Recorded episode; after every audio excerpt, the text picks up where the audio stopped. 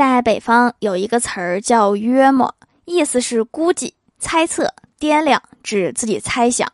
给大家举个例子，我约摸着这会儿本期节目的沙发已经没了。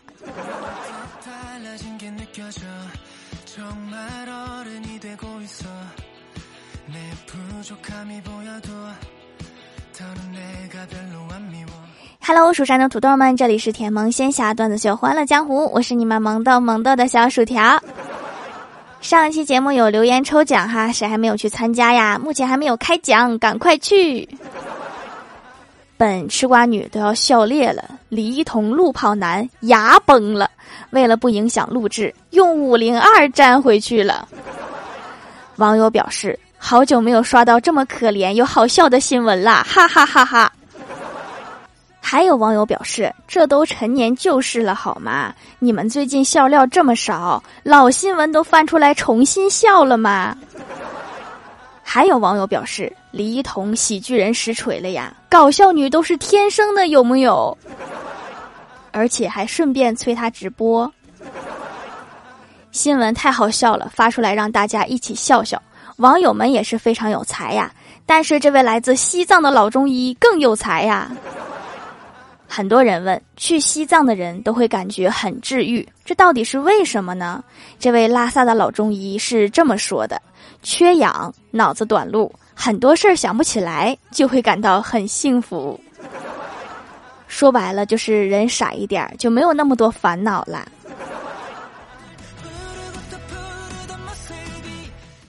我哥去吃饭，见隔壁桌有一个美女，于是去搭讪说：“美女一个人吗？你好美呀，我好喜欢你。”美女看了看我哥，淡定的说：“喜欢一个人不能只看他的外表。”我哥接过话来说：“我知道，那你人一定很好吧？”美女说：“还要看看自己外表，你是不是高估自己颜值了？”今天一大早就听见对面年轻妈妈在骂孩子，说这么大了还尿床，羞不羞啊？他儿子愤愤地说：“金毛老是跑到我床上睡，我撒泼尿让他知道这个窝是我的。”走别人的路，让别人无路可走。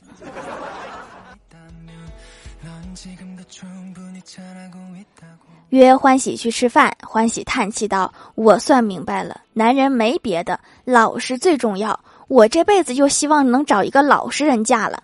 我说你能这么想就太好了。所以你是看上哪个老实人了呀？欢喜兴奋地说：“吴彦祖长得特老实。”那你这个老实的标准是不是有点高啊？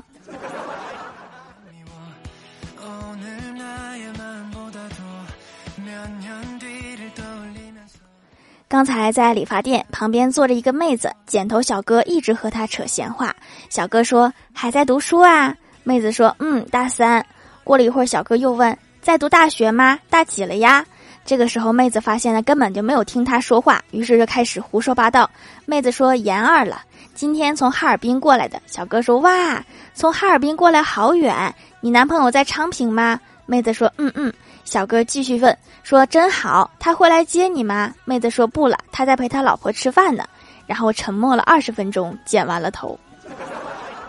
我猜这个时间剪头小哥里面已经过了整部电视剧了。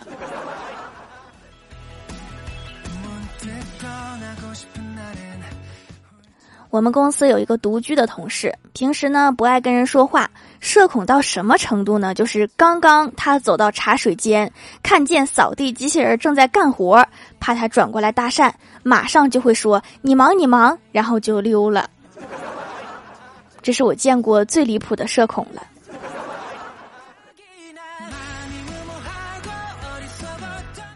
李逍遥正在马路上走着，被一个骑电动车的妹子给撞了一下，腿撞破了一块皮。李逍遥不想为难对方，就说：“妹子，这事儿你想怎样啊？说吧，我都同意。”妹子看了看李逍遥，说：“大哥，我想不了了之。”说完，骑上电动车就走了。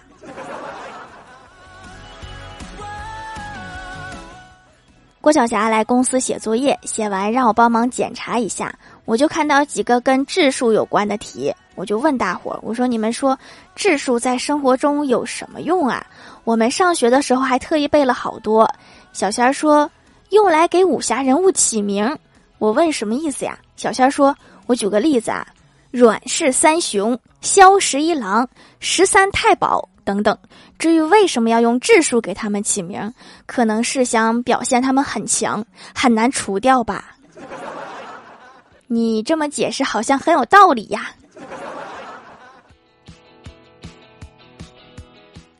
郭大侠刚和郭大嫂认识的时候，在丈母娘家住了几天。为了表现自己，什么都抢着干，扫地、做饭、洗碗、下地干活。现在十多年过去了，在郭大嫂他们老家，至今流传着一个女婿在丈母娘家给鸡圈里的鸡喂食，摔了一跤砸死三只鸡的传说。这种情况下，居然还把女儿嫁给你了，说明这老丈人家真挺不错。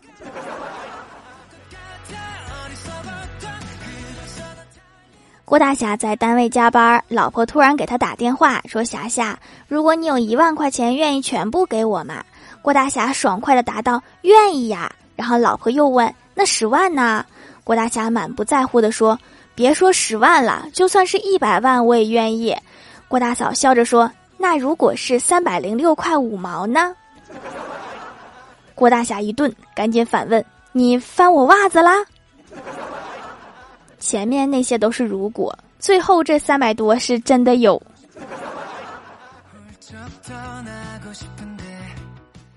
郭晓霞正在写作业，郭大侠在旁边看了看，问道：“儿子，你说小猪几条腿？”郭晓霞答：“四条腿。”郭大侠又问：“那跑起来呢？”郭晓霞答：“那乱七八糟的，我哪数得清？” 再怎么乱，它也是四条腿呀。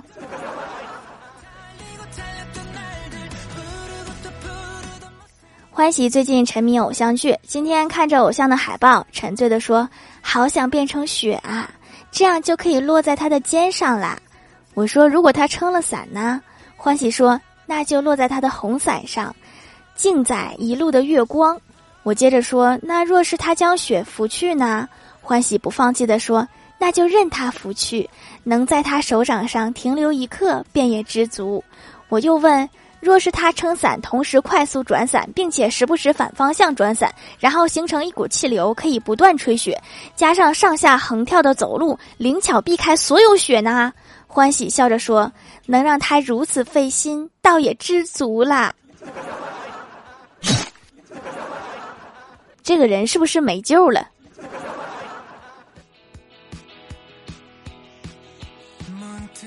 我哥今天去动物园了，我问环境怎么样，有什么值得去的地方吗？我哥说有，我推荐老虎园。我今天去了，那儿的工作人员说二十块可以买一只活鸡喂老虎，于是我拿了一只，然后回家炖了，嘎嘎好吃，嘎嘎香。管理员和老虎对了一天的账，死活对不上。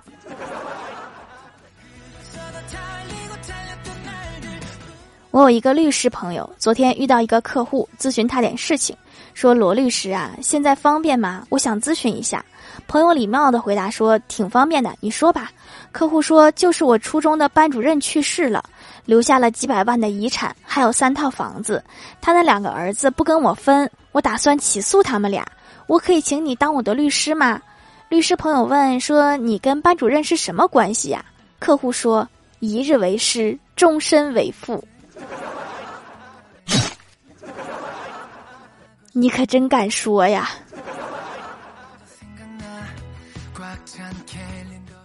嗨，蜀山的土豆们，这里依然是带给你们好心情的欢乐江湖。喜欢这档节目，可以在某宝搜店铺“蜀山小卖店”支持一下我的店店。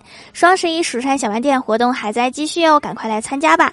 还可以在节目下方留言互动，还有机会上节目哦。下面来分享一下听友留言。首先第一位叫做薯条酱，别拖鞋自己人，他说给条留个段子：一天物业贴的通知。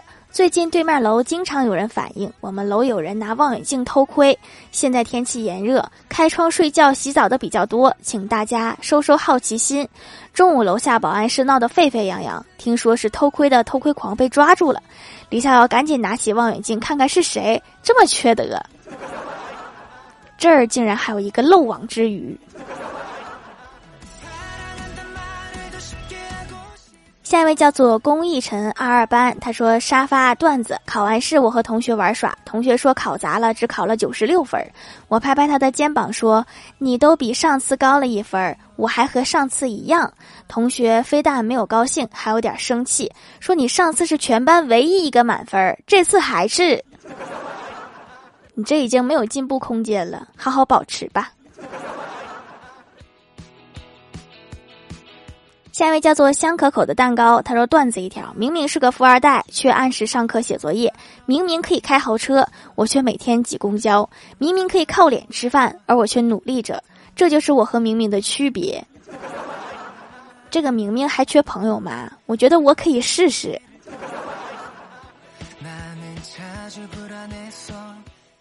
下一位叫做冤种，只是路过。他说：“现在买个手工皂全看缘分。薯条疫情好了，我这疫情了，到底能不能收到了？我的老天鹅呀！全家都指这个洗脸呀，先是洗好了我弟的痘痘，然后全家都种草了。而且用了手工皂就不想换成别的，是有什么魔力吗？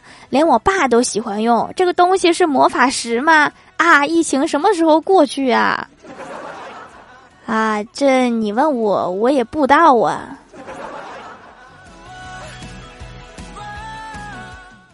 下一位叫做天乐失乐志，他说没人，我是沙发（括号潜水多年）。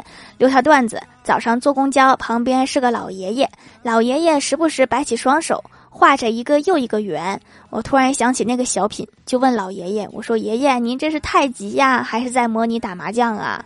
老爷爷看了我一眼，说：“小伙子，懂得挺多呀。平时喜欢看书吗？”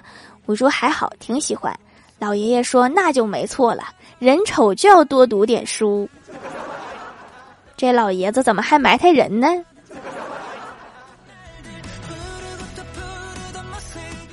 下一位叫做和谐有爱黑白熊，他说抢沙发的都怎么啦？失踪啦？都这么晚了，一个评论都没有。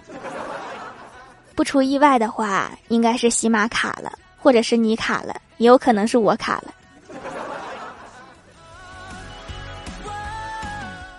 下一位叫做薯条味的矿泉水，他说永远爱烤土豆。今天没段子，来评价一下薯条的段子，特别高质，段子也不重复，声音巨甜巨清晰。我永远为条举大旗，这主播很难不爱呀，必须入手啊！不入手的话，我真的会很伤心的，好吧？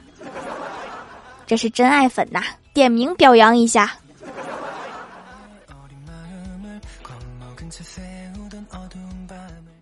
下一位叫左 T 幺三六九四三二，他说冬天会起红血丝，还起皮。跟客服聊了一会儿，给我推荐了几个手工皂，买回来就用了一块。因为之前只用过舒肤佳，所以害怕干涩，先洗了下手，真的惊到我了，竟然非常保湿，完全不干。然后洗了脸也不会敏感，起皮是没有啦。红血丝希望可以早日改善呐。角质层养厚了就可以了哈，能看见红血丝，主要是因为太薄了，透明。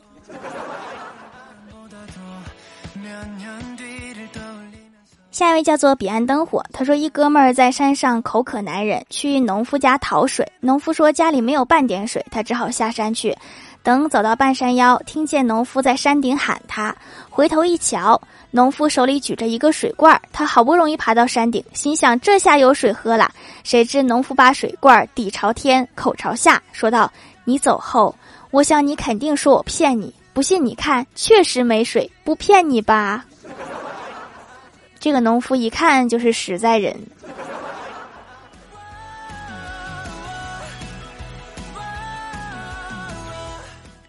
下一位叫做一条一条数一数数薯条，他说段继续留，楼继续盖，薯条造造卖到国外。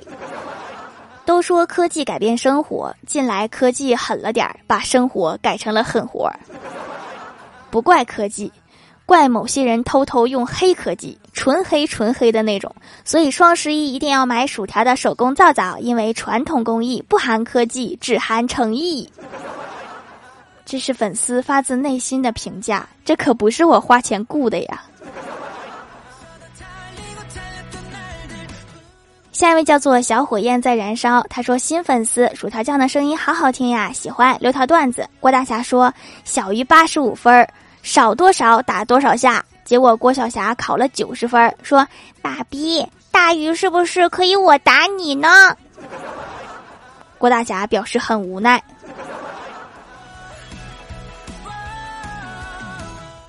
下面来公布一下上周八七四级沙发是薯条酱别拖鞋自己人盖楼的有薯条酱别拖鞋自己人薯条味的矿泉水用户蹲坑中牛牛牛牛牛仔好 WPS 和谐有爱黑白熊小薯片五二零彼岸灯火 CXR 地灵喵小格子和小金子一条一条数一数数数条。蓝轩与唐武林、迅猛龙尼克，感谢各位的支持。好了，本期节目就到这里啦，喜欢我的朋友可以来蜀山小卖店支持一下我。以上就是本期节目全部内容，感谢各位的收听，我们下期节目再见，拜拜。